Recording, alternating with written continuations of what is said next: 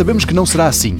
Mas antes que venha um povo chamado Paul do alto da sua sapiência dizer que no futebol são 11 contra 11 e no final ganha a Alemanha, a EA, a criadora do mais popular jogo de futebol nas consolas, pôs o algoritmo a correr e já fez o seu prognóstico.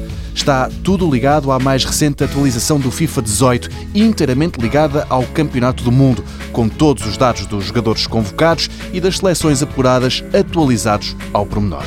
E Portugal não ganha. Aliás, não só não ganhamos, como nem às meias finais chegamos. Na verdade, ou melhor, nesta adivinhação da Electronic Arts, Ronaldo e Fernando Santos não passam dos oitavos de final.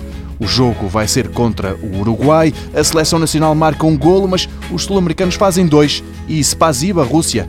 Até à próxima. O único consolo nestes oitavos de final é que, diz a EA, Lionel Messi também vai para casa mais cedo. Derrota da Argentina frente à França por uma bola a zero. Ainda antes de tudo isso, Espanha é a outra seleção do grupo B que passa à fase seguinte. Os espanhóis chegam às meias finais, mas perdem face à Alemanha. O outro finalista vai ser da França.